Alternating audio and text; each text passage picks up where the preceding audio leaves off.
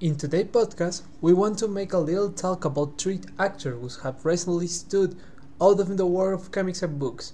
starting with Daniel Radcliffe and his influential role as Harry Potter, Tom Holland, that greatly boosted his fame since Spider-Man No Way Home, and finally Robert Pattinson for his participation. No. Daniel Radcliffe, born on July 23 in 1989, Fulham, London, England. British actor best known for the on-screen portrayal of the boy wizard Harry Potter.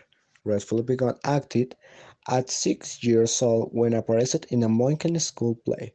After pissing off the opportunity of audition for a television production of Charles Dickens' Oliver Twist, he caught the attention of the television producer Kate Howard, who was impressed by the charm of simplicity.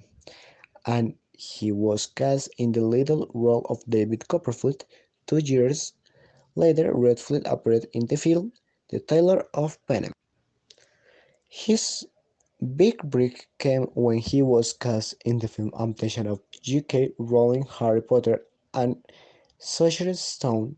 Radcliffe played the Harry Potter and orphanage who discovers that is actually a wizard and enrolls the Hogwarts School of Witches and Wizards.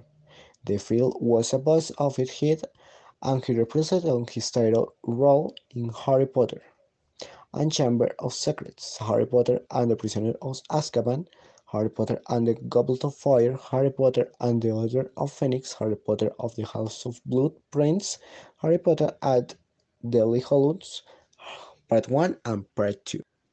Radcliffe also appeared on television in British movie My Boy Jack and in the series as young Doctor's Notebook. Off screen, Radcliffe started at Peter Shaffer's Equus, which opened in London West End in 2037. He played a challenging role of psychology darned teenager. Alan Strang was a natural love of horse drives to blind of six of them with hood pick. He debuted off Broadway in Equus in 2088 and also appeared in 2011 Broadway revival and the satirical musical How to the Success in Business Without Really Trying in 2040. Broadway production of the crippled Inishmaan of Broadway. He started in a privacy at New York Public Theater. Radcliffe returned on Broadway in 2088 playing a scrupulous fact and checker in the stage adaptation of the book The Lifespan of a Fact. Hi, good morning. Today we have a special guest.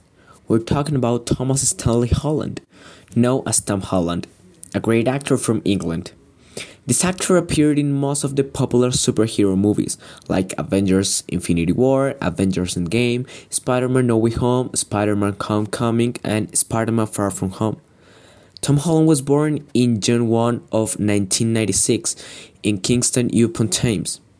After graduating of Brit School of Performing Arts, his first movie was The Impossible in 2012, and actually the last movie is Uncharted in 2022. He actually moved to a house at the southeast London with his current partner Zendaya. Tom practiced a lot of sports like soccer, gymnastics, skate, surf, snowboarding, golf, box, dance, and climbing that are in his repertoire. In today's program, we would like to talk about how he became an amazing actor when he was just 14 years. It's an interesting topic because there are a lot, a lot of, of small actors who want to be like you. Please tell us how did you got it? Robert Douglas Thomas Pattinson is an English actor, model, producer, and musician.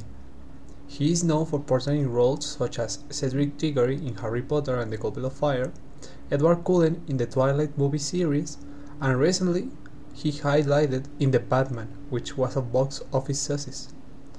Born in London, England, Pattinson started acting from his school days. His professional career began at the age of 15 when he appeared in the popular movie Harry Potter and the Goblet of Fire. He was later cast in the Twilight movie series, which was based on the Twilight novel series by Stephenie Meyer. The series consisted of five films which Pattinson portrayed the vampire Edward Cullen. The movies were highly successful, and earned Pattinson won worldwide recognition. He was won several awards, such as the Hollywood Film Festival's award and the Scream Award. He has also been named one of Time magazine's 100 most influential people in the world as well as one of Forbes' most powerful celebrities in the world. Also known for his philanthropic activities, he has helped raise awareness about cancer throughout his involvement with the Cancer Bites campaign. He has also worked with the Prostate Cancer Research Foundation.